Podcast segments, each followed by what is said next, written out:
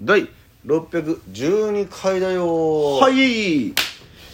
日はですね12月の、えー10日ということになりましたけども、うんえー1968年昭和43年にですね、んあの大事件、お3億円事件が発生した日でございまはああの有名な事件が起きたのが12月10日なんだすはいえー東京府中市のはい東芝工場で働く従業員に支給される予定だったボーナス総支給額約3億円を積んだ乗用車が白バイ警察警官を装った人物に車ごと奪われる通称3億円事件が発生しました3億円現代現代換算にしたら約20億から30億円ぐらいの価値があるというえー当時最高金額となった、えー現金強奪事件は、えー現場等に多くの物証が残っていたことから早期解決が見込まれておりましたなるほどねがしかし、はい実際の捜査は混迷を極め、約17万人以上ものの捜査官えモンタージュ写真での情報提供え警察権の導入などさまざまな捜査が行われても1975年昭和50年12月10日に当時の控訴事項がうお成立時効が制定してしまったんだ謎のままだ未解決事件として今日でも多くの謎に包まれる事件となっておりますまた完全犯罪を成し遂げたその経緯から、日本犯罪史における最も有名な事件の一つに数えられ、フィクションノンフィクションに問わず多くの作品によってさまざまな視点からの解釈がなされておりますなるほどねございます、俺聞いたことあったよそうですね、有名な事件ですけど、昔だったから解決にまでならなかったのか今ではそのその時でも物証が多かったにもかかわらず事件解決できなかった今ではねあのドライブレコーダーだなんだありますから今だったら違ったのかもしれもっないとね全然違う結果になっていたのかもしれませんねね。そんな、えー、謎に大きいこのラジオ、第2回目、本日も行ってみようチュランペットの第2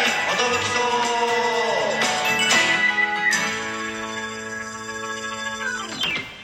どうも、DJX です。どうもトシ X です渡辺エンターテインメントのお笑いコンビ、チュランペックスです。よろしくお願いします、えーこの謎に包まれたラジオですね我々チュランペットがなんと毎日更新してですね12分間のエブリデイ X ラジオでございますということでねあのーそうです謎に包まれたって言っても特に全てをさらけ出してるに近いそうですね、はいえー僕たちの全てがほとん全どてもう、はいそんでこのかの有名な事件って感じでナミが説明してくれてましたけどラジオ始める前に「え3億円事件何これ?」ってうん知らなそうでしたねちょっとー ちょっとそれ言わないでしょうよあなんか知ってるみたい な「おー俺いるちよょっとあ」すごいだから知らなくてもやっぱこの感情乗ってたからコメンなんつうのストーリーテラーのストーリーテラー今度結局作れてないからねーでまああのー本当にそういうのがはったりかますのがうまいみたいな さちょっとやめてあれ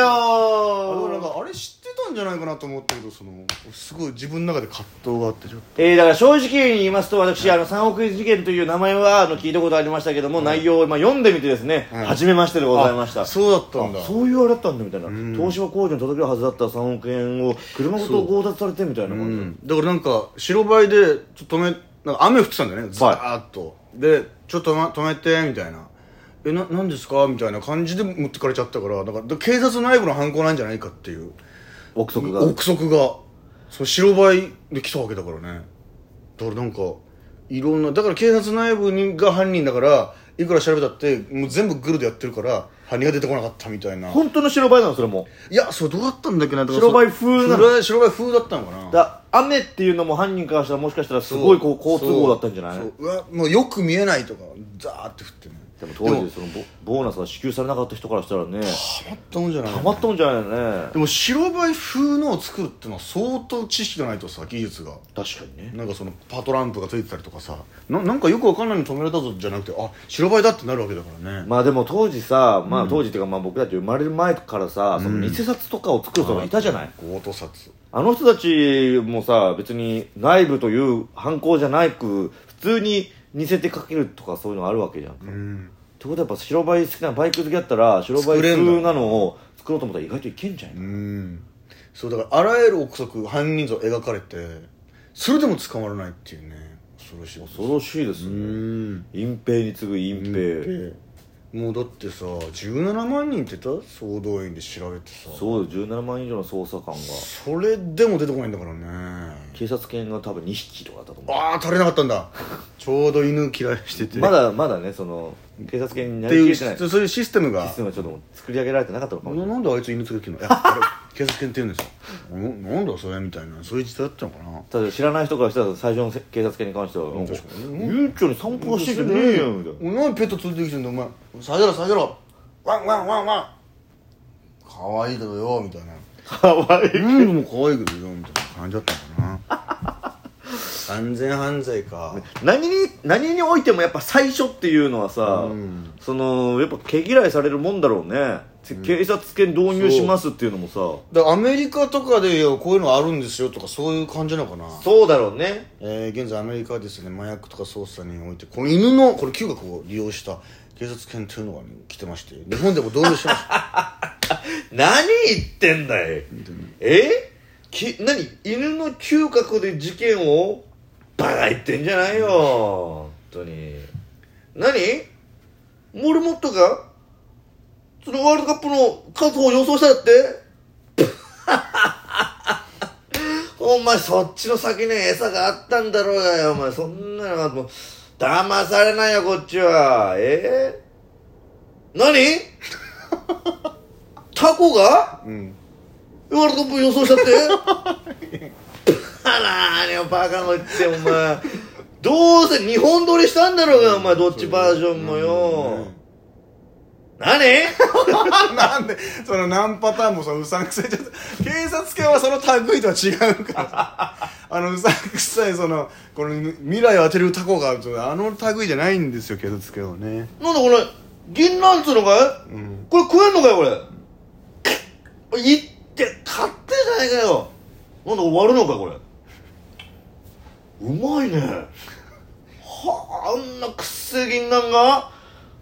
何 いやなんでなんでこいつのもとにどんどんいろんな人がいろいろ持ってくんだよで何にも知らねえじゃねえかこいつ 全部あんなのよみたいなこんなん食いもんじゃねえよバカ野郎もん野郎今までした完全犯罪ねえだ俺はあれかな、用意した感じうん、俺がした完全犯罪は、はいえあるんですかまあ、大丈だいぶまあ小学校の時ですけど夫ですかこれまあスーパー銭湯行ったんですよちょっとだ大丈夫かこれラジオ的に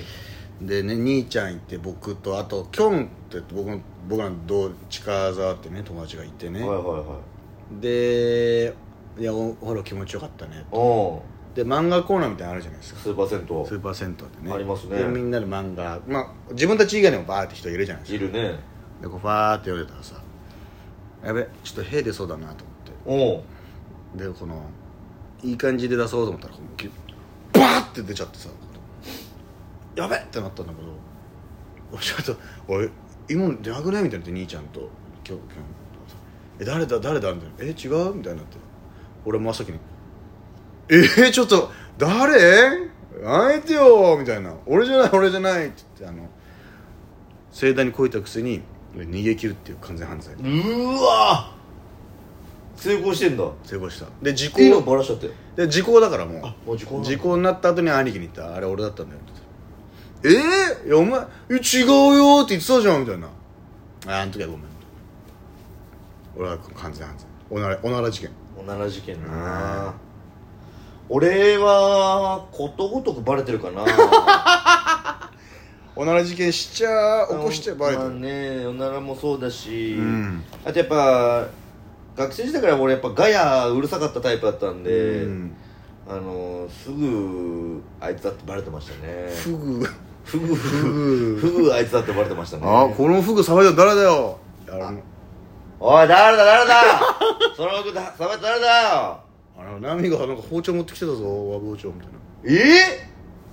ー、何さっきのやつナミだったんだありがとうねみたいなさばいてくれてみたいな消すだからさその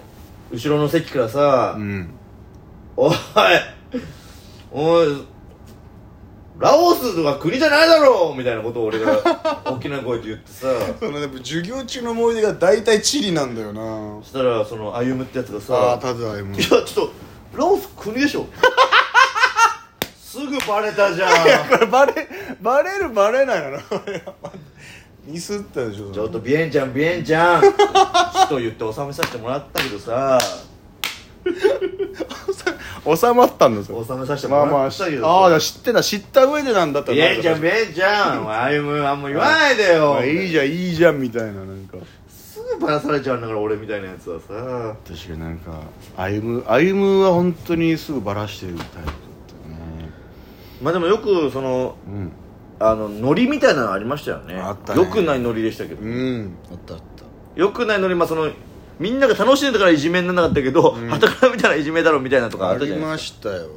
ギリギリだったよそれギリギリでしたよやられてる側が傷つきやすくて学校来れなくなっちゃったらこうやったらねもうおしまいなんだよみんながその「ちょっと」っていうタイプだったのうんにそうそうそう成立したというかじゃ勘弁してよこれみたいなだって俺高3の時誰かの誕生日だったら「ウェーイ!」ってなって毎回俺が一発ギャグ振られるっていうのあったけどあれも俺がもしメンタル弱かったらいじめだもん本当に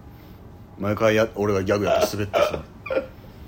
あれあそこから俺ギャグ苦手になっちゃったんですよああ俺やっぱで受ける絵が浮かばないと思うギャグでねこギャグ怖い